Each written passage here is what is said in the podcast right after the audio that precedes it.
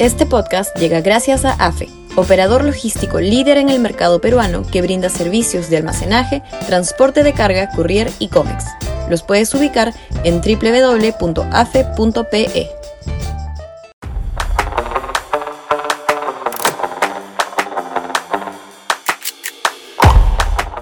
La constituyente ya caló en el imaginario popular. Sudaca, Perú. Buen periodismo.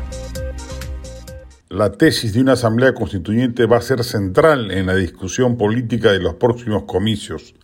Nos guste o no, la labor de propaganda ideológica que el gobierno y en particular Vladimir Cerrón vienen desplegando, aprovechando los potentes amplificadores estatales, hará que lo que hace pocos años era un tema esotérico, marginal e intrascendente, se vuelva en algo central. Ya la encuesta reciente del IEP nos advierte de ello. 47% aprueba una asamblea constituyente frente a un 49% que la desaprueba. Y entre los que quieren un cambio constitucional, crece el número de gente que quiere un cambio total de 28 a 31%. El plan de Cerrón es ese, sabe que con Castillo en el poder y sin mayoría en el Congreso, el camino constituyente en las actuales circunstancias no llegará nunca, pero sabe también que las cuotas de poder que exige y obtiene le permiten ir construyendo esa plataforma para las elecciones que vienen. Para ellas se prepara la izquierda radical y ya encontrará un candidato mejor que Castillo para lograrlo y marcar la agenda. La izquierda siempre ha pensado en el largo plazo, y en este caso no es la excepción.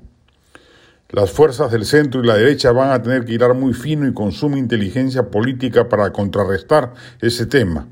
De hecho, damos por sentado que habrá un esfuerzo de consolidación de candidaturas que les permita hacer frente a los radicales de izquierda que aparecerán, pero además será necesario que la propia derecha y el centro tengan sus propios mensajes disruptivos anti-establishment que les ayuden a enfrentar lo que de otro modo será un terreno ideológico, el de la constituyente, en la que tienen todas las de perder. Defender la constitución del 93 no es precisamente una causa que movilice afectos populares. Debe ocurrir un proceso de maduración ideológica tanto del centro como de la derecha. Ha quedado demostrado que defender el statu quo es condenarse a la derrota. Hay que pensar y encontrar fórmulas atractivas que le devuelvan a este sector la imagen de cambio del orden establecido y no permitir que ese activo lo, lo, capture la izquierda, que en la práctica es la fuerza política más retardataria porque es el retorno al viejo populismo y autoritarismos que ya hemos transitado en el país y en la región y que fueron receta segura para el fracaso.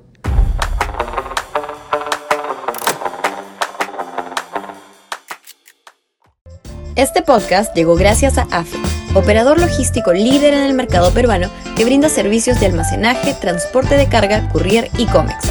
Los puedes ubicar en www.afe.pe.